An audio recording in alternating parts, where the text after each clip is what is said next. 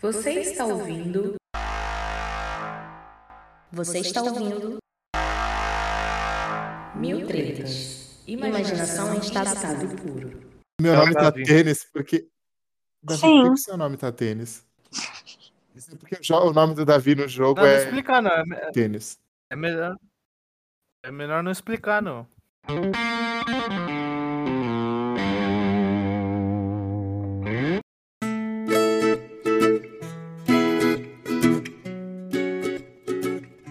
Mil Tretas apoia o Instituto Augusto Abou.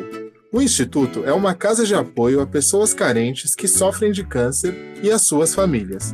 O Instituto atua para fornecer toda a estrutura e apoio necessários para manter as famílias e as casas de pacientes que enfrentam o câncer. Hoje, o Instituto apoia dezenas de famílias e, com a sua colaboração, pode apoiar muito mais. E para ajudar o Instituto Augusto Abou, você pode contribuir com todo tipo de doações: móveis, roupas, alimentos não perecíveis, utensílios de cozinha, brinquedos, enfim. Tudo aquilo que for útil e necessário para manter uma residência no dia a dia. O Instituto Augusto Abou fica na rua Oscar Rosas Ribeiro, número 182, no Jardim Almanara, em São Paulo. Lá, você pode fazer a entrega de doações, além de visitar o bazar do Instituto, que conta com uma série de itens como roupas e outros objetos, por preços extremamente acessíveis.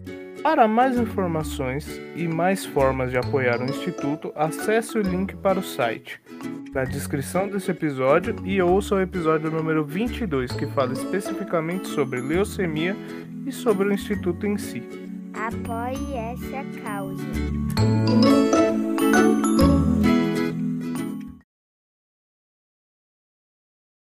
Fala galera, aqui quem fala é o André Walker e a treta é que a gente é um programa de baixo orçamento, mas não somos um programa tabajara. Fala galera, aqui é o Felipe Nakandakari e a treta é que os milicos estão afundando em areia movediça feita com computação gráfica. Fala galera, meu nome é Yasmin Salles e a treta é que a gente só entrevista pessoas top. Salve, minha gente. Aqui Hélio de la Penha falando. Tamo na área. E, gente, hoje, como vocês já perceberam, a gente está com um convidado, mais um convidado ilustríssimo. Nunca pensamos que chegaríamos nesse ponto, olha só. Hélio de la Penha, eu dispenso apresentações, porque provavelmente todos vocês sabem quem ele é. E antes, antes de a gente começar a conversar com o Hélio, eu preciso fazer uma menção honrosíssima ao a infeliz né, partida de Tarcísio Meira e Paulo José, que são dois monstros gigantescos da dramaturgia, que infelizmente a gente perdeu, né? Os dois aí, a gente já tinha perdido o Orlando Drummond e agora mais essas duas para né, pancadas nesse ano. Então é isso aí, abraço à família e, e aos fãs. É, tá difícil esse ano aí. É, eu queria só complementar que o André tá falando. O Hélio é o nosso primeiro convidado que a minha família conhece. Que eu fui falar com a minha mãe e ela falou, ó. Ah, eu mostrei a foto pra ela, assim. Aí ela. "Nossa, Você vai entre- entrevistar esse homem aí? Eu lembro dele e tal. Eu falei, porra, da hora. É, e, e- e isso, é- isso é uma coisa legal, né? Porque a gente atingiu praticamente todo mundo, porque é a nossa geração, a geração da sua mãe, enfim. E aí, pra gente começar é, finalmente o papo com o Hélio, eu tava pensando aqui, Hélio, vocês quando é, começaram na TV lá com a TV Pirata, vocês faziam um trabalho totalmente diferente de tudo que existia. Uhum. E aí as coisas foram mudando bastante desde aquele tempo, é, diferentes abordagens, etc. E aí eu fico pensando, do que que o Hélio de la Penha ri? Existe um tipo de humor que você ri mais, que você acha mais engraçado, ou depende muito? Eu acho que depende muito, depende muito da qualidade do humor, entendeu? Eu não tenho muita é, é, restrição, não. Eu tenho restrição sim a baixa qualidade, isso sim, entendeu? Então, eu gosto do, do- da galera do stand-up que está rolando hoje em dia, desde de o Thiago Ventura, o, o Nando, eh, passando por Vitor Sarro, Maurício Meirelles, gosto do Murilo Couto, como gosto do Yuri Marçal, Gui Preto, Kedney Silva, meus grandes parceiros, gosto de, de eh, Bruna Luiz, é, gosto de Bruna Braga, é, vamos sair, isso aí no mundo do stand-up. Agora, também gosto de Woody Allen, por mais cancelado que ele seja, gosto de Bill Cosby, por mais cancelado que ele seja, gosto do humor dele. Vamos separar a obra do pedreiro, né?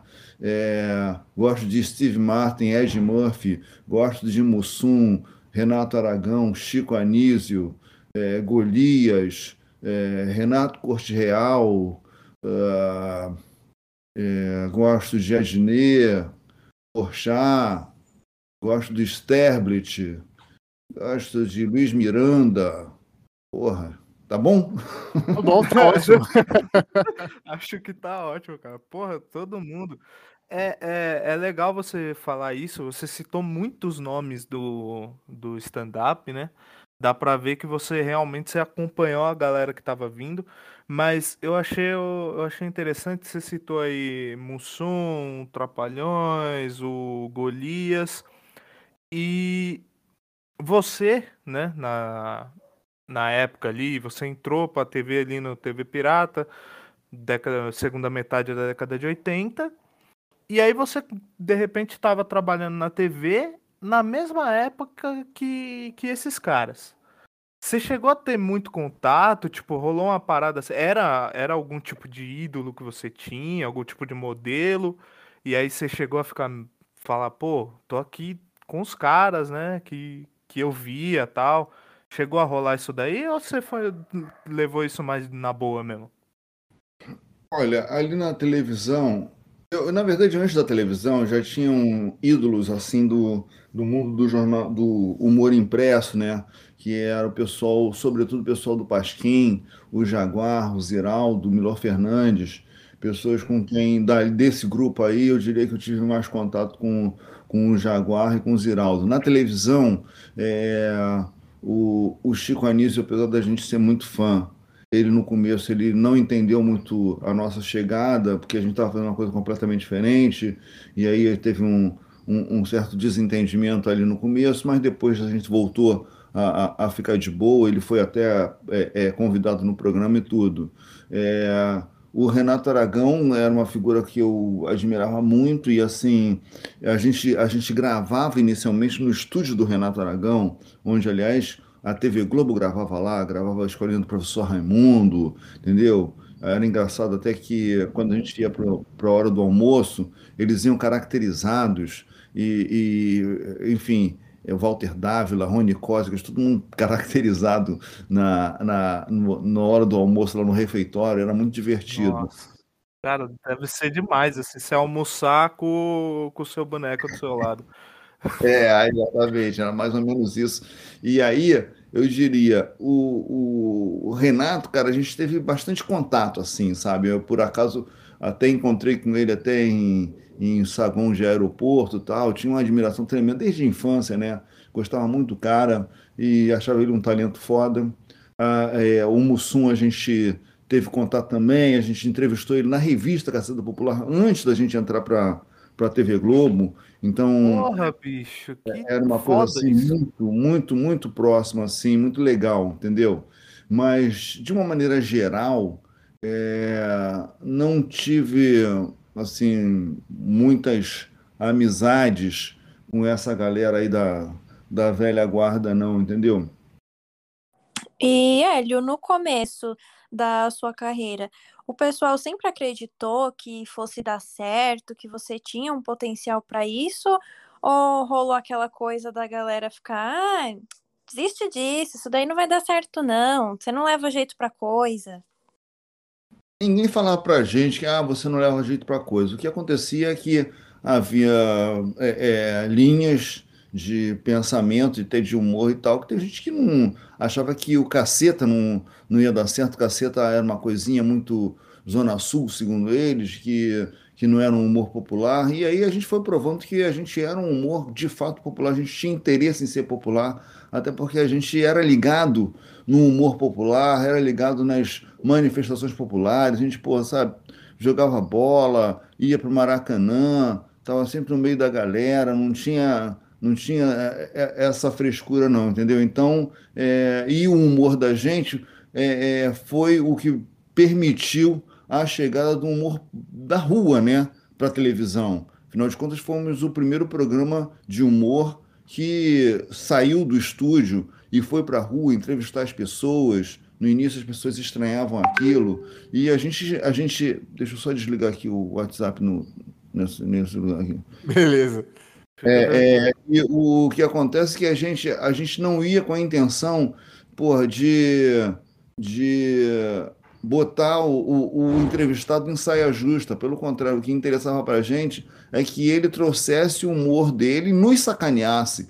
Então a gente é, é, é deu essa virada é, e também tinha essa coisa de acompanhar o noticiário, de criar personagens populares, enfim. Então a gente teve uma relação é, é, com o humor popular, a gente estava ligado em fazer um, um, trabalho que tivesse alcance do norte ao sul, é, do rico ao pobre, do preto ao, ao, ao verde claro, enfim. É, a nossa intenção era essa, entendeu? Era uma coisa de é, é, era um conceito de TV aberta, um conceito que se perdeu hoje, né? Porque é, na internet você fala com nichos, né? Eu não sei exatamente com que tipo de público eu estou falando agora, nesse momento, mas certamente é um público que tem uma, uma, uma, uma certa identidade, seja ela qual for, entendeu? E na televisão não era isso. A gente falava com pessoas muito díspares, né? Era, ia ser todo mundo, né? Só a gente vai entrar nisso daí, eu, eu quero falar disso. Só antes eu queria só que você explicasse uma coisa. Você falou que teve uma galera que nichava vocês com, com, a, com a característica de humor da Zona Sul. É, só para explicar, porque a gente tem gente que escuta a gente até fora do Brasil. Você se refere à Zona Sul do Rio de Janeiro. O que, que você quer dizer com isso? A Zona Sul do Rio de Janeiro significa a região elitizada, a única, a única região que você, turista, é, provavelmente conhece do Rio de Janeiro é a Zona Sul. Agora conhece também a Barra, que é, uma, uma é a Zona Oeste, mas tem cara de Zona Sul, entendeu? Então é, é, é era essa coisa assim da, da praia ali, Ipanema Posto 9, é, Baixo Gávea, essas coisas assim, novela do Manuel Carlos, sabe? ah, entendi. Essa, essa aí, assim, essa aí deu... Boa, né? E, e, assim, tem, tem essa coisa, né? A gente estava falando aqui desse lance de as pessoas julgarem, não, porque é um humor muito Zona Sul, porque é muito elitizado, blá blá blá. E hoje em dia o que mais rola é, é julgamento. E a, a, internet meio que virou um tribunal de rua, né? E uma coisa que eu, eu acho insuportável é o lance de. Claro, a, os, os, tempos mudam, as pessoas mudam, o, o jeito de ver o mundo muda.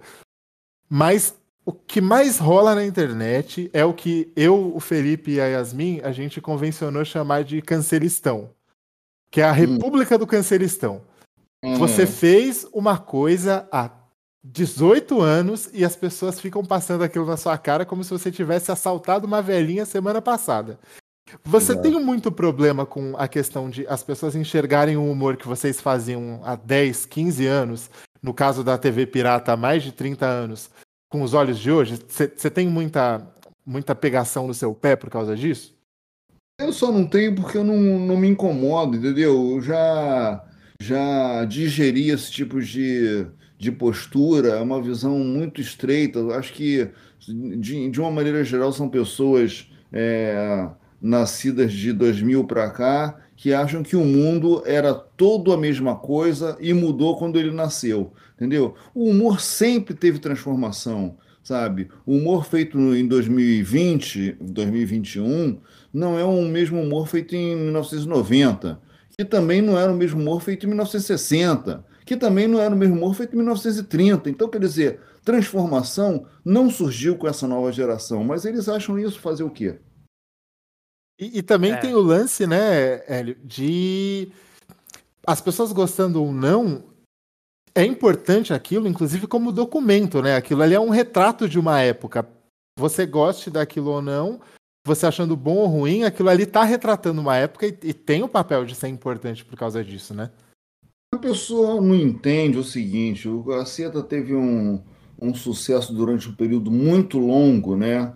Que foi de 1992 até é, 2010, tá? Teve o Cacete Planeta Urgente, líder de audiência, toda terça-feira, é, na, na maior emissora é, da América Latina, entendeu? Uma das maiores emissoras do mundo porque atingia o público todo e porque o público tinha o mesmo ponto de vista que a gente estava retratando naquele momento no programa. E à medida que o, o, a, o público ia, ia mudando a sua concepção de mundo, a gente ia mudando também é, a forma de fazer o programa. E é, daí a nossa, a nossa sobrevivência. A gente não sobreviveu por, por insistir numa piada que não estava não mais válida, entendeu? É, agora, o que, o que as pessoas não entendem é que aquele programa ele estava relacionado àquele momento, àquela conjuntura e à maneira que a sociedade via as coisas naquele instante, tá? É impossível que você, em 1990, é, se comporte, pense e ria das mesmas coisas é, é, de 2020, 2021 e tal. Da mesma forma que é impossível que a gente, naquela época, se comportasse de acordo com o que se pensa hoje, entendeu? Então, assim, é, eu não estou aqui querendo dizer que, porra, ah, que merda, a gente não pode mais fazer o programa é, Cacete Planeta de 92. Não, entendeu? Não queremos fazer, não estamos fazendo. Agora, o cara pegar o programa de 92 e julgar como se ele tivesse sido feito ontem e, e, e sido exibido ontem e tal, aí não dá, né? Entendeu? Aí é complicado. Eu sei que tem gente que, que tem esse tipo de postura, né? De ainda hoje está produzindo coisas é, é, do passado. Como, por exemplo, o nosso presidente, né? Nossa senhora. Me dá desespero falar desse cara, velho. Desespero. E eu tava pensando, eu tava pensando numa coisa aqui. É, eu pensei numa coisa aqui agora que o Hélio falou isso. É, tá, tá, tá difícil, será, Hélio, fazer humor hoje em dia? Porque assim, quando você olha essa gente agindo, claro, tem o seu lado, que é a a maior parte, inclusive, que é um lado trágico, né? Do que a galera tá fazendo. Mas tem tanta coisa ridícula que às vezes eu tenho a impressão que o humorista ele tenta chegar perto de um nível de, de, às vezes de absurdo ou sei lá alguma coisa que soe muito porque o humor é a quebra de expectativa né? Só que já tá rolando uma quebra de expectativa natural tão grande com essa galera fazendo palhaçada onde não devia. Isso isso dificulta facilita? Como que é pra fazer humor nesse nesse cenário absurdo? Rapaz, é... tem muito humor sendo produzido, né? Tem muito humor sendo produzido. Eu Acho que o que está acontecendo é que é, é, os, os, os canais se multiplicaram muito e as pessoas consideram. é, é, consideram. Peraí, só um minuto. Peraí, que tem uma minha cachorra aqui qualquer jeito. Peraí. Vem, Roma, vem. A cachorrinha quer participar também do, do podcast, tá? Põe ela aí. Essa é a. Roma. Roma, a gente está aqui no Mil Tretas, tá? Mas é, o que, que estávamos falando mesmo, hein? Me perdi. Você tava falando do, humor hoje, que, que é produzido. E o André perguntou se hoje é Exatamente. mais difícil. É, exato, que eu ia falar. É, você fala assim, ah, porra, mas não tem. Por exemplo, não tem programa de humor na TV Globo mais, né? Acabou. Né? TV, na TV aberta, o único programa que existe é a Praça Nossa. Né? Então, isso significa o quê? Ah, não, tão, não tá sendo produzido humor? Pô, tá sendo produzido produzido por muita gente. Ah, o- tá aí os memes, que é um humor que hum, tem humor de, dos ma- mais diversos níveis de qualidade, algumas, muitas, algumas coisas, muitas coisas muito boas, e você não sabe nem quem fez. São anônimos, entendeu? Então, quer dizer, se existe esse, esse volume de produção de humor, porra, é sinal de que dá para fazer humor, né? Entendeu? Agora, aquela coisa que eu estava falando. Antigamente você tinha uma emissora, quando a gente surgiu, basicamente tinha, existia a TV Globo, SBT e a Rede Manchete. É, o que acontece? Você tinha pouca, poucas, poucos exibidores, você tinha poucos exibidores e você uhum. tinha poucos, pouca gente produzindo humor é, ao, de alcance nacional, né? E esses, todos, esses, todos eles tinham a intenção de falar com todo mundo. Hoje não, o cara fala com, com um grupo bem restrito, entendeu? E, e, e é uma maneira diferente de produzir humor, uma maneira diferente de, de, de consumir humor também, né? Ele é mais corriqueiro, né? A questão do meme, ela é mais é aquela coisa lá, todo dia não tem o horário. Você tá ali, apareceu, você tá rolando o WhatsApp ali, WhatsApp, Instagram, enfim, aí já apareceu lá. É, só fazer um comentário que vai de encontro com uma parada que você falou aí. É, é a, a pessoa que você mencionou, que está reproduzindo coisas do século passado, a gente se refere a ele aqui como mandrião. Né? Porque e tem tudo a ver com a persona dele toda, né? Eu vi uma vez o. Você falou do Murilo Couto, que é um humorista que você gosta hoje em dia. Eu vi um vídeo dele que ele tava falando: Meu, eu adoro, adoro o Mandrião, adoro. Porque com ele o bagulho tá pronto. A piada já vem pronta.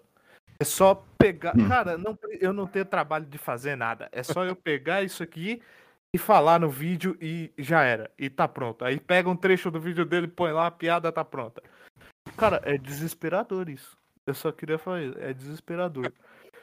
Não, tem umas coisas assim de, de interpretação que são fogo próprio. Vamos falar então de Murilo Couto. Murilo Couto fez um. um, um ele estava no show, e você deve ter visto isso.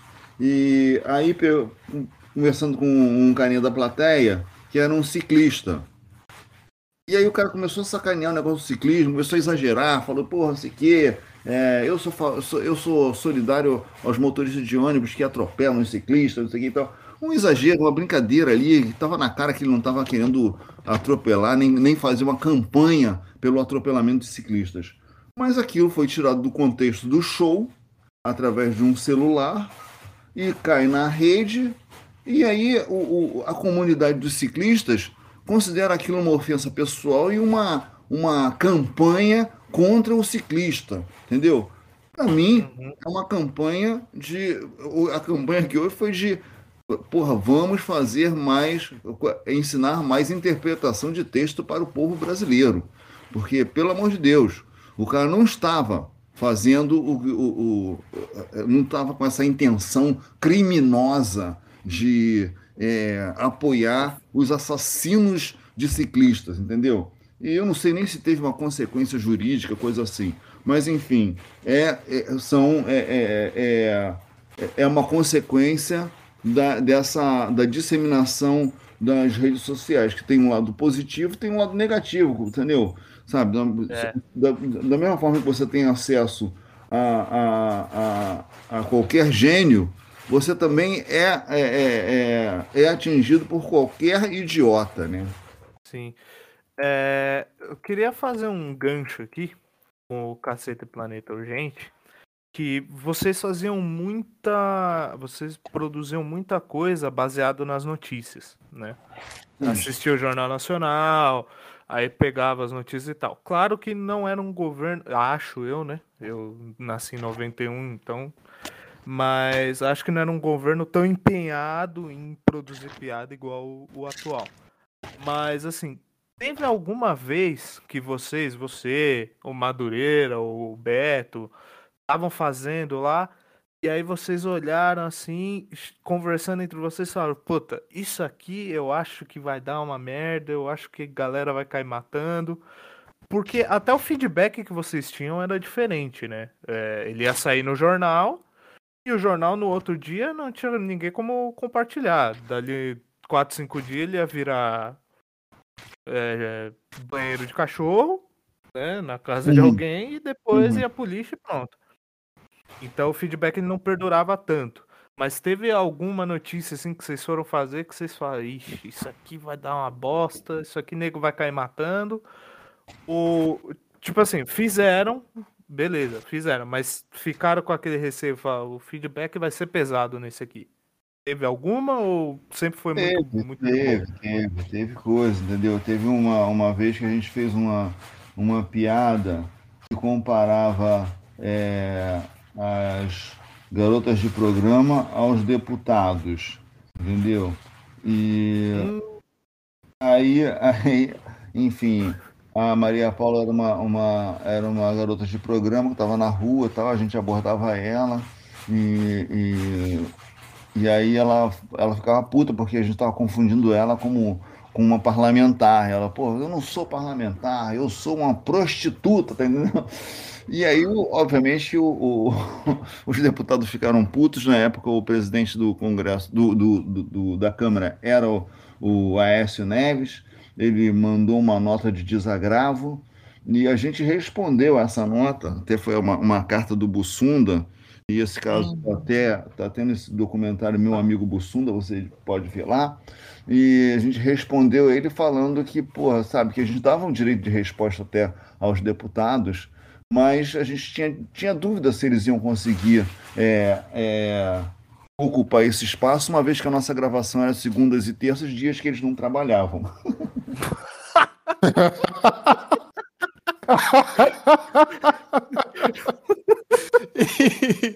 É, o- Isso é muita cara de vocês, velho. Puta que E- pariu. é, E teve uma vez que a gente, a gente é, tinha um, um- um empresário que fez uma, umas picaretagens, deixa eu até dar uma olhadinha aqui, enquanto eu estou falando com você, um empresário chamado Arthur Falck. E o Arthur Falck, ele, é, ele fez uma, como se fosse uma loteria, uma raspadinha, uma coisa dessas, e, enfim, se envolveu numa treta, uma, uma complicação lá, com, deixa eu ver se eu consigo descobrir exatamente, Arthur Falck, enquanto eu tô falando aqui. essa vai ser boa, essa vai ser boa, vai valer a pesquisa. É, peraí. Olha aí, ó. Quem estiver É, o- escutando isso aí, ó, a gente faz Peraí, ao ele vivo. fazia- Ele fazia, ó, condenado, ó, primeira notícia aqui já. Condenado por gestão fraudulenta, ex-dono do Papa Tudo escapa da cadeia após pre- crime prescrever. Então, é, foi- era uma espécie de uma loteria que foi, deu um golpe. Olha lá, ele deixou de pagar cerca de 168 milhões, cerca, cerca de meio bilhão de reais é, é, atualmente, em valores corrigidos pela, pela, pela inflação. É, eram títulos de capitalização e tal, enfim. Eu sei que nessa história toda, ele ficou conhecido como Arthur Desfalque. Nossa. E a gente, a gente usou esse Arthur Desfalque, até não foi nem na. Nem, nós não foi nem na televisão, a gente foi no, no site que a gente tinha, o Caceta é, tinha um, um site e tal, e aí o cara resolveu processar a gente, entendeu? E levou para os tribunais mesmo, fomos parar na, na, na justiça lá e tal. Aí teve o dia da, da, o Audiência. dia da, da audiência. E nessa audiência, o advogado do Arthur Falk solta essa assim, fala assim, porra, que a gente a gente estava ofendendo ele e aquilo atingia a família dele toda, inclusive o próprio filho dele já estava sendo chamado na escola de desfalquinho. Meu Deus Porra, do cara, e a céu. gente fica sério porque estávamos na frente do juiz, né? Sabe? Também Ai, teve ai, ai. um outro caso também no, ó, na época do Planeta Diário. O Planeta Diário é, fez uma sacanagem, uma sacanagem com o Collor, porque a gente sacaneia, porra, sabe? As pessoas acham que a gente fala só do, do, do Bolsonaro, entendeu? Os bolsonaristas, coitados, eles são muito autocentrados e acham que só eles, o, o único São vítimas. Que foi vítima de piada é o Bolsonaro, porque somos, somos lulistas e estamos com saudade da, da Lei Rouanet. Ele, não ele, ele esquece que, na verdade, nós não, não vivemos de Lei Rouanet, nós vivemos de salário. Salário é, é- é- é- que era alto graças à audiência que, inclusive, ele e os pais deles davam para gente, entendeu? Exatamente. Mas, enfim, é, o, o- voltando ao caso do, do Planeta Diário, o Collor processou o planeta, não me lembro por, por que piada. E aí, no dia da audiência, o, o Collor não foi, mas foi o advogado dele, e o, foi o Hubert e Reinaldo foram ao tribunal junto com seu próprio advogado. E aí o advogado do Collor falou para o advogado do, do Reinaldo e do Hubert que deu o recado para ele. Chegou lá para o Hubert e Reinaldo e falou assim: olha, é, ele, o advogado está falando que eles, eles, tirariam a queixa se vocês pararem de sacanear o, o, o, o Collor. Aí eles falam assim: Bom, a gente para de sacanear assim que ele parar de roubar.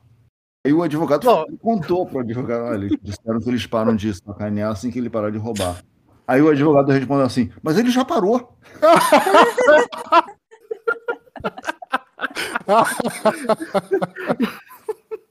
o que era mentira, inclusive. Pois é. Mas ele achou que conseguia tapear os outros. Ai, meu Deus. Ele já parou. Ai, ai, ai. ai eu, queria, eu, eu, queria fazer um, um comentário aí. Isso daí que você falou dos bolsonaristas autocentrados e qualquer um que é um contra a lulista. Eu, eu já fui atacado por um amigo meu no Instagram hum. por causa de um post do Hélio. Meu? É mesmo? Seu. Seu. Que honra. Que que foi? O Hélio causando a discórdia nas, nas, nas famílias brasileiras, olha lá. Que que foi? Não, porque não era minha família. esse? Era um, era um post que você falava de. Como que chama? De não, não binário. Não, direita, esquerda, eu, eu escolho ser não binário. E eu achei, eu achei aquilo legal. Falei, porra, isso aqui contra mais ou menos com o que eu, que eu penso. É, eu compartilhei no status do, do, do, WhatsApp, do Instagram lá, no Story. Pau. Aí dali a pouco veio, assim, eu não conversava com o cara há algum tempo, assim. Ahá, que engraçado, né? Aí eu peguei assim, eu falei, pô, eu não coloquei nenhuma risada ali, não. Qual foi? É, não, porque eu sei que você votou no Bolsonaro. Isso daí foi começo de 2019. Lá por fevereiro, março. Assume que você votou nele, não sei o que. Eu falei, irmão, que, que, é isso? Que, da onde veio isso? O cara começou a se tretar, ele me bloqueou depois. Ele veio me xingar, ele me bloqueou. E deu a treta assim, eu tentando entender da onde que veio um compartilhamento do Hélio que eu fiz. Que bom, cara. Tá vendo? Você, porra. Isso foi quando? Que época foi isso? 2019, começo de 2019. Porra, então, antes da Covid, você já conseguiu é, um distanciamento social saudável. Aí, ó, tá vendo? E, e, Hélio, uma coisa que é, acontece muito, dependendo da sua área de, de atuação, é a galera ficar cobrando que você seja fora do seu trabalho o que você é no seu trabalho. Por exemplo, se você é psicólogo, o pessoal quer que você fique analisando todo mundo o tempo todo. Se você é mágico, o pessoal quer que você fique fazendo truque, fazer a moeda aparecer na orelha do seu sobrinho. O uhum. pessoal que do, do, seu convívio, eles ficam te cobrando, ou, ou, eventualmente fãs, eles ficam te cobrando que você seja é, engraçadinho na sua vida particular? Eles acham que você tá sempre de bom humor ou que você tem que estar tá sempre de bom humor? Como que é isso? É, isso, isso acontece sempre com pessoas que não, não, não te conhecem, entendeu? Pessoas que estão te vendo pela primeira vez, um, sabe?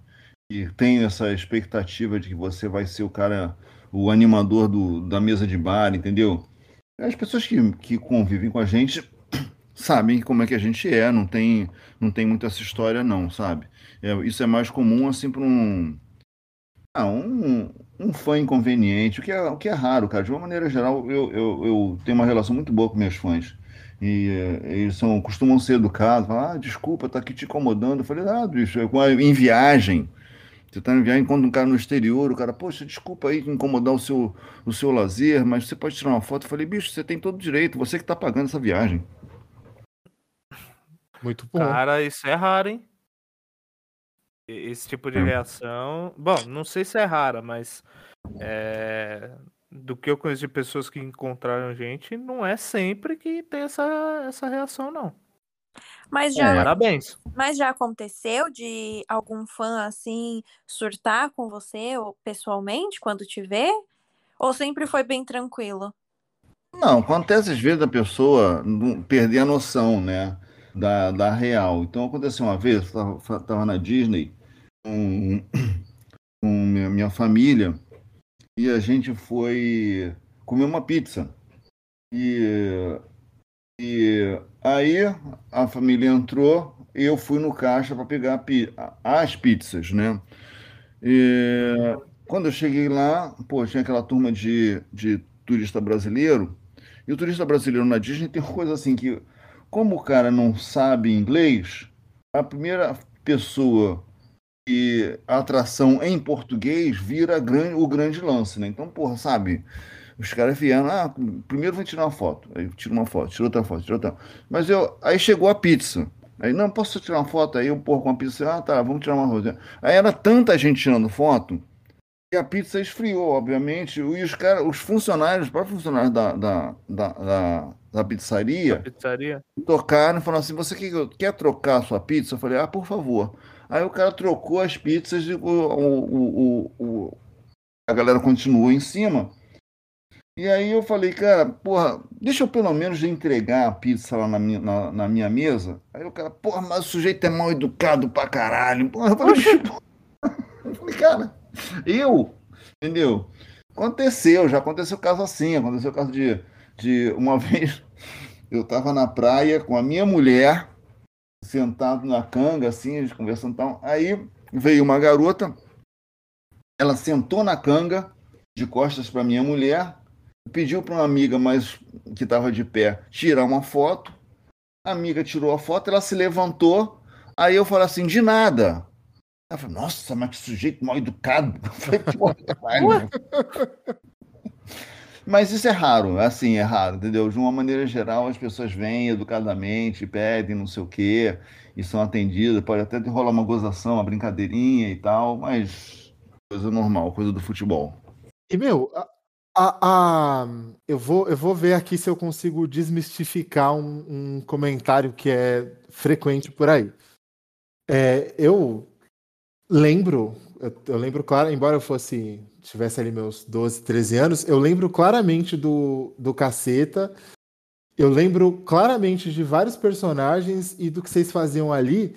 E assim, é, eu penso que aquilo, muitas vezes, até hoje em dia, você não conseguiria tamanha liberdade para fazer aquelas coisas é, na TV aberta. E eu sempre escuto falar, eu sempre escuto as pessoas falando, não, porque a, a Globo poda e ela poda vocês e não sei o que, e poda os artistas. O, o nível de liberdade que vocês tinham lá era 100%? Podia criar o que quisesse, zoar com quem quisesse, ou tinha ali algum tipo de controle? Cara, depende da época que você está falando. Você está fazendo uma pergunta que engloba 20 anos, né? Então, É, ali, ali pelo que eu, pel- pelos anos 90, começo dos anos 2000. O meu- o começo do Caceta foi de uma extrema liberdade, né? Até, é, até porque o Brasil estava com sede de liberdade, né? O Brasil vinha de uma ditadura militar que durou é, é, 21 anos, né? De 1964 até 1985. E então o Caceta, quando começando em 1992, as pessoas queriam mais é, é, é, liberdade, testar os limites dessa liberdade, a gente podia ser bastante abusado e as pessoas entendiam que aquilo não necessariamente era a nossa opinião, era uma provocação, entendeu? E então esse, esse pacto ele era nacional, as pessoas se entendiam, curtiam, achavam divertido e estavam de saco cheio de não poder, de não pode isso, não pode aquilo. Aí hoje em dia as pessoas, depois de tantos anos de liberdade, as pessoas querem poder não poder. Ficaram com difícil. saudade, entendeu? Da- da- da- das restrições. das restrições. E, cara, isso daí é, é, é bizarro, né? É bizarro, assim, você pensar que a galera hoje em dia tá, tá querendo de novo a repressão que, que tanta gente lutou pra, pra acabar, né? E o, o André tava falando aí do, do caceta, eu também lembro bastante coisa. Eu lembro da. Eu lembro mais ali da, da fase dos 12, 13 anos. É, eu lembro que vocês faziam muita sátira com as novelas que passavam, né? Vocês pegavam alguma novela do, do que estava no momento e usavam. Sim. Uma que eu lembro bastante é a Mulheres Recalchutadas, que tinha lá o. Na, na novela tinha o cara que batia na mulher com a, com a raquete de tênis, né? Aí Ah, tinha- é, o Dan Stubach. o Dan Stubach, ele mesmo. É... Cara, como é que era? Porque vocês estavam ali dentro da Globo, né? Fazendo a sátira da novela da Globo. Como é que isso era é- era era recebido? Tipo, vinha alguém falar com vocês, ô, pega leve com o meu personagem aí, É, algum artista que ficava puto ou alguma coisa do tipo, porque tem, tem dois, dois vieses pra você entender isso, né? Ou você pode entender como, porra, tá zoando meu trabalho, não sei o quê, ou você pode entender como mais uma divulgação daquele trampo, né? Não, o negócio era o seguinte. o- o- normalmente, normalmente, que eu diria que 99,9%, não me lembro de casos, caso contrário, o artista que ficava puto era um artista que não entrava na nossa paródia, entendeu? O mais comum era a gente pedir, era receber pedidos dos artistas para entrar, falar, porra, você não, porra, meu, meu personagem ainda não apareceu na paródia de vocês e tal, porque o cara vocês sabia sabia claramente que esse- o- se o, o- o personagem estava na paródia, o personagem estava fazendo, fazendo sucesso.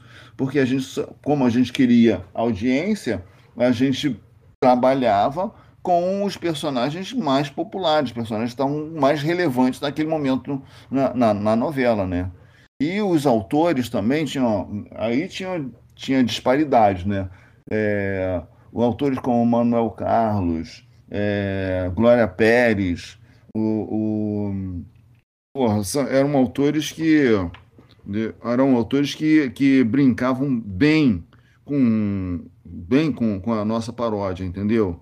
É, é, é, agora tinha tinha um autor particularmente que não gostava, não gostava e pediu para que a gente pediu na emissora que a gente não fizesse paródia da novela dele, entendeu? Proibiu a gente de fazer paródia da novela dele, entendeu? Mas aí a proibição rolou mesmo, vocês pararam. Não, pai, aí, porra, porque o que acontece? A TV Globo não vai produzir, né? Você pode escrever. O cara não vai, não vai, não vai gastar dinheiro pra botar um negócio no ar e se desentender com uma figura que, porra, dá milhões pra emissora, né? Porque uma novela, uma novela é um, é um produto bastante rentável, né? Entendeu? É, Então, então esse cara, é o, eu posso até dizer aqui, enfim, que ele certamente não vai ouvir aqui, é o Benedito Rui Barbosa. Ele fez, ele fazia uma novela, ele fez uma, ele fez uma novela que foi um sucesso danado, que foi é, Terra Nostra. Aí depois, aí teve uma novela que não era dele, né? e em seguida veio uma novela chamada Esperança. E a novela Esperança, ela queria beber na fonte da- do sucesso da novela Terra Nostra. Então, era muito parecida. E aí na nossa. a- na, na- é, não, teve a novela Terra Nostra, aí teve o clone da novela da, da Glória Pérez, e depois veio a novela Esperança. Né? E a Esperança, é como era muito parecida com a novela é, Terra Nostra, a gente chamou a nossa paródia de Semelhança. A novela que não é o clone, mas é o clone da outra novela. Eu lembro disso, eu lembro disso. Cara, que E aí, demais, pô, né? aí a, a paródia não, não foi além do primeiro episódio, se eu não me engano, entendeu?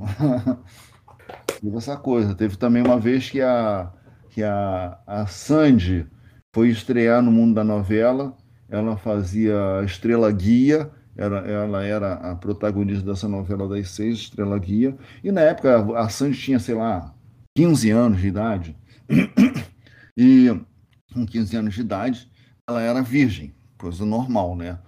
E, mas a gente, mas a imprensa pegava no pé que a Sandy era virgem. Aí a gente fez a Estrela Virgem, né? E aí, cara, porra, foi uma confusão, um tumulto também, se eu não me engano, essa novela era das, dos- das filhas do Benedito Rui Barbosa para piorar a situação. Hum. Então, é, então foi uma novela que também a gente teve a chamada, mas a novela, não, a paródia da novela não, acabou não rolando. E, e, assim, já que eu perguntei de alguma coisa que vocês acharam que poderia dar ruim, fazer a pergunta ao contrário agora. Teve alguma que vocês fizeram, que vocês escreveram lá, que na hora de gravar vocês falaram, isso aqui não, não vai. Não vai, a galera não vai aceitar, não vai, tipo, não vai gostar, não vai virar e bombou pra caramba, assim. Vocês continuaram fazendo porque deu certo pra caralho. Tipo assim, zero Cara, expectativa. Se a gente achasse, se a gente achava que não ia dar certo, a gente não fazia, né? Entendeu? Entendi. A gente, a gente tinha esse poder, né? Nós éramos donos do nosso programa, entendeu? Então, se a gente se, qualquer coisa que a gente não gostasse, porque assim é, não tinha uma votação na hora de, de botar um quadro no ar, ah, tinha, tinha uma unanimidade ali. O, a gente tinha, nós, o, o grupo tinha que se convencer de que aquele quadro era legal, tá? Se alguém achasse, porra, eu não acho legal, e, e, e convencesse os outros de que não era legal, pô, a gente não produzia, não fazia, não ia perder tempo com uma coisa que a gente não achava legal. Entendi. Entendi. E eu, eu fico. Uma coisa que eu tenho muita curiosidade, Hélio, é assim, como que, como que rolava o, o processo criativo? Como que era a parte de escrever? Cada um fazia o seu e ali apresentava para o grupo? Era todo mundo junto? As, as ideias elas vinham fluindo? Como que, como que rolava esse processo todo aí? Era todo mundo junto. Assim, você, a gente tinha uma sala, a gente tinha um- uma casa é, que tinha vários, várias salas. Você tinha uma sala, uma reunião geral, que tinha uma mesa enorme, uma mesa para que coubesse as sete pessoas e mais convidados, ou diretor, ou produção, enfim, para participar da reunião. A me- a mesa giga. Depois foi uma, porra, uma dificuldade para tirar a mesa. Quando a gente foi vender a casa, tirar a mesa da sala, foi uma foda. Mas, enfim, é, é, ali o que acontecia? A gente chegava pela manhã, a gente passava, tinha, a gente passava, eu, eu via mais os cacetas do que a minha própria mulher, entendeu? A gente passava a parte da manhã conversando sobre os temas, levantando piadas, vendo os punches, e tinha um alguém anotando essa coisa toda num, num papelzinho. O Hubert foi um cara que anotou muito, mas eu também anotei, o Beto anotou, todo mundo em algum momento anotava. E aí a gente passava a manhã fazendo isso, levantando os quadros e tal, lendo também é, é, é, as sugestões dos colaboradores. Às vezes a- a- o texto vinha, vinha bom, pronto, e, e- e a gente botava no ar como ele veio, quer dizer, dava uma ajeitadinha mínima. E às vezes o cara, aquilo sugeria a ideia do tema, a ideia de trazer um personagem, enfim, tal. Muito bem. Saía para o almoço, quando a gente voltava, a gente pegava praticamente aleatoriamente as anotações e distribuía em duplas e triplas, né? Trabalhava eu, Beto e o Bussunda, trabalhava o Reinaldo com, com o Klaus Manuel e trabalhava o Hubert com o Marcelo Madureira. Eu, normalmente era essa a, a formação dos grupos da tarde. E a gente e aí cada um desses grupos desenvolvia os quadros é, a partir daquelas anotações, tá? E quadros desenvolvidos, eles eram afunilados na redação final, que durante muito tempo foi feito por Cláudio Manuel e Reinaldo, e depois, Uhum. no período menor, foi feito pelo Cláudio Manuel com o Beto Silva. A redação final é quem tinha fazia o contato com a, a produção do programa, entendeu? Para não ter é, uma torre de Babel, né? E, e a gente nunca é, escalou ninguém para nenhum papel. Isso era, uma, isso era uma definição que vinha do diretor e que a gente decidiu que sempre fosse assim para não haver uma, uma, uma guerra de, de uma fogueira de vaidades na, do- no meio do grupo, entendeu? Entendi. Ô, ô Hélio, e vocês conseguiam filtrar, você como você também é roteirista, né? Escrevia lá no, no Caceta, tem roteiros até hoje. Você conseguia filtrar isso também na, na hora de criar alguma coisa? Tipo assim, ah, fazer um personagem, porque, como você falou, você conhecia os caras, você via mais os caras do que a sua própria família. Mais os cacetas do que a sua própria família. Então você conhecia eles muito bem. Você conhecia todos Sim. eles muito bem.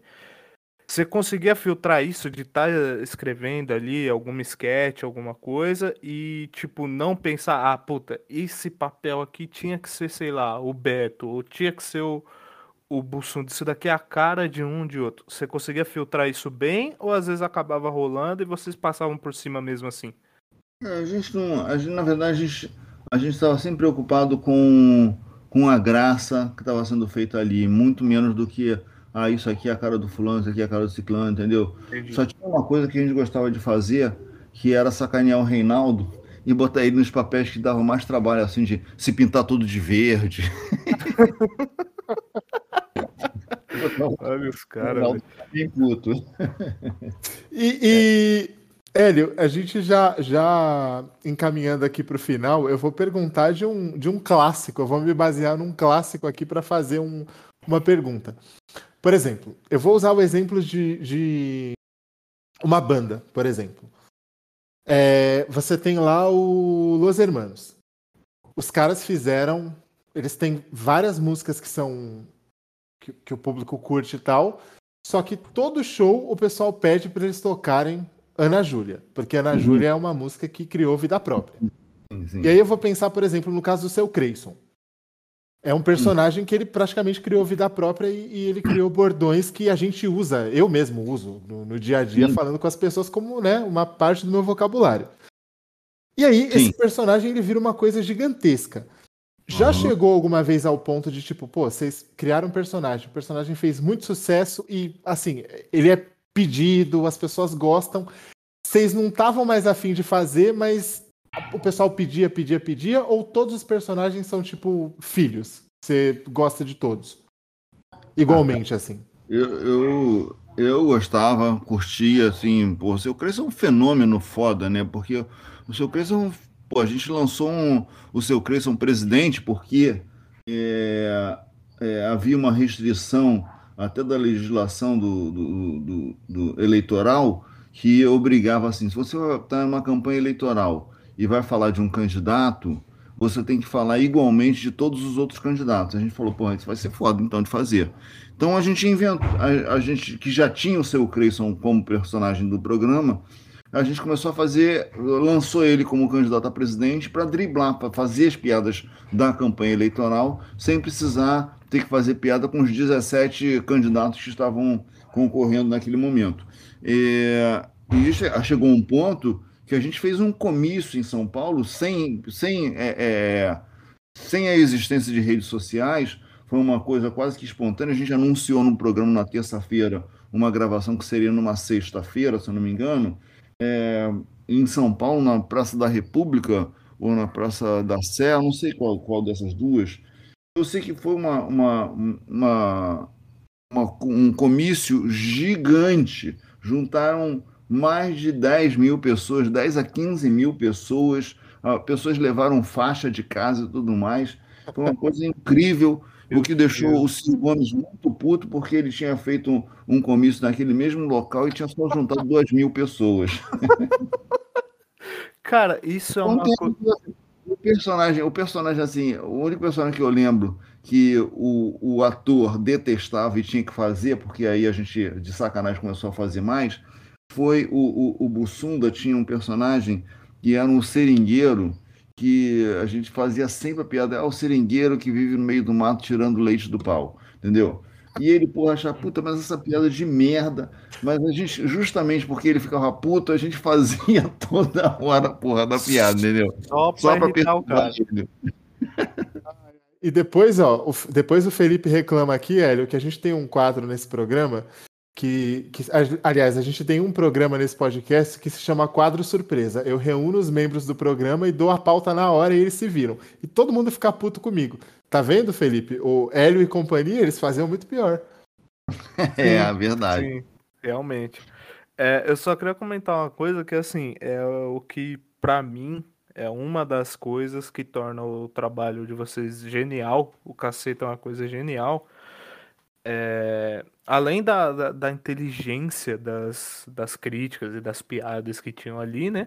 Que é essa que você comentou mesmo, que o, o, a ideia de vocês era conectar com todo mundo. E vocês realmente conseguiram. É o que o André falou. Tem falas do seu Creyson que a galera que cresceu nessa época, apesar de eu lembrar mais da, da vamos colocar aí a segunda metade, mesmo assim tem coisas ali que marcaram a época. Cara, é genial assim.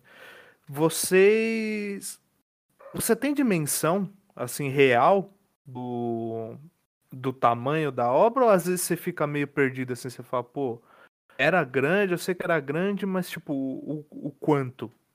Porque é o que você falou, você atinge o cara da Zona Sul lá do, do Rio, que é o, o, o Playboy, até o, o, dono da.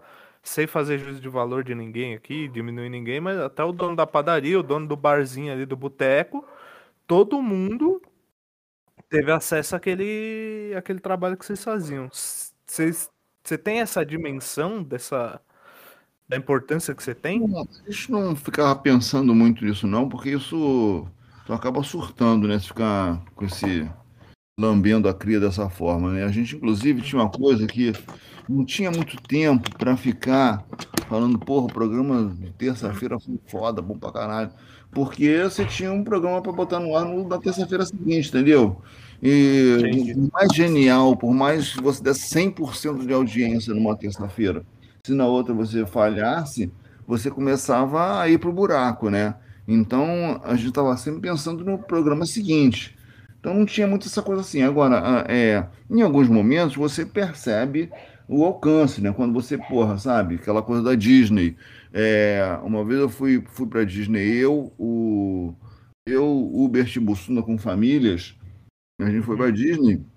Foi, falando de Disney toda hora, parece até que eu vou aí a Disney pra caralho, mas. foi as únicas duas vezes que o cara foi, aí aconteceu isso. Aí parece que o cara vai ser. Mas, mas aí é, a gente foi à Disney e. Porra, chegou uma hora que juntou tanto brasileiro em torno da gente que chegou um cara lá da Disney e falou assim: vocês querem participar da parada? Eu falei, pô, tá maluco, cara? Pô, a gente quer se esconder. Pô. Então, Caraca. tinha, é, tinha é, é, essa coisa assim. E quando o, o Bussunda morreu, gente, aí foi uma coisa assim impressionante que a gente estava a gente estava na Alemanha isolado ainda não tinha rede social também né então uhum. a gente estava meio porra como é que vai ser não sei o quê e, e a gente não queria falar com a imprensa. Aí o, o Galvão Bueno foi lá conversar com a gente falou olha vocês têm que falar com a imprensa tal é, é importante, blá, Aí a gente falou e quando a gente chegou no Brasil é que a gente viu a, a dimensão do, do Bussunda, que foi notícia em todos os jornais, em todos os telejornais, e o, o, o velório do Bussunda foi no Clube do Flamengo, que me obrigou a entrar naquela porra daquele clube. E assim, eu achei inclusive que foi a última sacanagem que ele fez comigo. Ai, ai. que segue. Mas o que acontece, cara? Uma multidão de pessoas, as mais díspares, desde o do Boni até um, porra, o guardador de rua, que fizeram uma fila enorme, que dava volta no, no, no Clube do Flamengo, que é um clube enorme. E aí eu fiquei lá, a gente ficou lá é, cumprimentando os fãs que vinham ver o, o, o, o Bussunda é, é, ali no, no, no, seu caixão, cara, é, durante várias horas. A gente falou, cara, o negócio realmente é grande, entendeu? Acho que talvez tenha um momento que a gente é, é, é teve assim uma noção bem concreta, né, do alcance do alcance do programa. É, fazer um comentário aqui, eu lembro, da época foi 2006. É, uhum. Foi exatamente isso daí que você tá falando. Foi desse tamanho. E detalhe, foi na foi no período de Copa do Mundo, né? Que geralmente foi, foi. É, no Brasil é o momento assim, vamos colocar aqui entre aspas, é o momento da alienação, né? Praticamente não se fala de mais nada.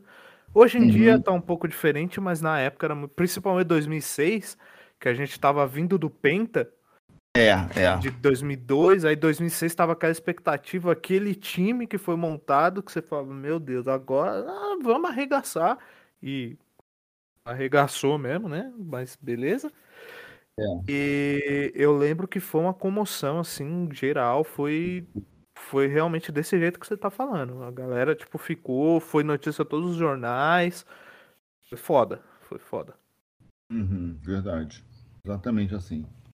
E, e agora, para encerrar, é, a gente aqui, Hélio, para encerrar o programa, a gente sempre faz uma pergunta totalmente aleatória. É, a minha pergunta aleatória de hoje vai ser: Qual foi a última coisa que você lembra que você viu que você deu risada assim de quase chorar? Hum, porra. Puta. Caraca. Terá sido, bicho. Eu. Cara, tem um. Tem um sketch do Porta dos Fundos aqui. Eu não sei se foi. Não, não foi a última coisa, mas. Porra, deixa eu ver. O que, que foi, cara? Que Coisa mais engraçada recente. Pra esse ponto. Puta é foda. Não, aí pode ser que você lembra também. Se, se não for, tipo assim, de semana passada tal, a que você lembra tá. O que me ocorreu aqui na cabeça foi um, um sketch do, do Porta dos Fundos com Rafael Portugal e, e, que era ele quem mais é, não não estava o Porchat não É que o Rafael Portugal também é engraçado só Ele de é aparecer, sensacional, né? ele é sensacional. É, é. Eu sei que era assim, que era um quadro que ele estava num, num, num, num avião. é, Quem mais, cara? Do Vivier, ele do Vivier, e não sei quem era a terceira pessoa. Eu sei o seguinte, ele estava na, na cadeira, nas dois na cadeira assim, que estava muito apertada. Ele falou, olha, a cadeira está muito apertada. Eu, eu, você está aí com o braço na cadeira, eu posso botar a mão aqui em cima do seu braço, mas é, sabe, não é nada de homossexualismo, é só porque tá muito, é só porque tá muito apertado. Aí eu sei que eles foram, foram crescendo o negócio, daí a pouco o cara, o cara tava ca- na, na, no- na cadeira do outro corredor, falou assim, cara, eu tô vendo aí que vocês estão, vocês estão tão à vontade aí, eu posso ficar aí perto de você. Aí dali a pouco praticamente uma suruba, mas o tempo todo falou, não, mas olha, tem nada de homossexualismo não, aqui, sabe, é, é a falta de espaço mesmo, sabe, eu acho, entendeu? Eu posso deitar aqui na- no seu ombro, porque, cara, não tá... tá... Achei muito engraçado. Cara, eu tô, eu tô imaginando o Rafael falando isso, com, com o, o sotaque dele, o jeito dele de falar. Não, não, mas não, não é nada de homossexualismo, não. Eu já tô dando risada aqui de imaginar, velho. É, teve, um- acho que teve um- alguma coisa do Sterblit também. O Sterblit fez uns vídeos aí recentemente muito engraçados. Eu não tô lembrando exatamente o que é, mas eu, eu ri de vários que ele fez. É, recentes. Deixa eu ver se foi até no. Se foi no, no Instagram. Sterblit. Essa do, essa do Rafael Portugal é foda, porque assim, eu, eu, eu nem vi a, a sketch, mas eu imaginando a cara dele já fico com vontade de dar risada. É, é. Aí ele fazia uns comerciais, né?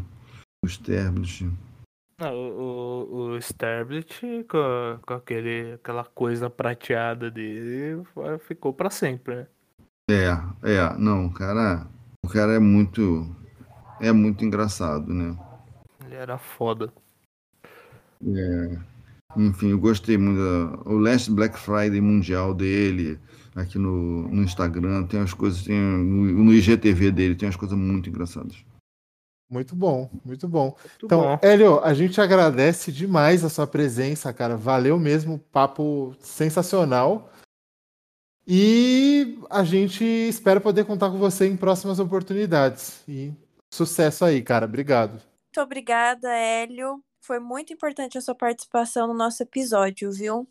Bem, Ah, eu que agradeço aí a, a vocês e espero que a galera curta essa nossa conversa. É, a gente espera também. Hélio, muito obrigado. A gente vai, vai editar agora, tá? E deve sair na, na quinta-feira. O André te manda o link se você quiser compartilhar tal. Yeah, beleza. Tá. Então é isso aí. Valeu, Obrigado. gente. Valeu, Valeu, Hélio. Obrigado, viu? Um abraço. Abraço. Abraço, tchau, tchau. Tchau. Este episódio foi gravado e editado por Cancelistão Records.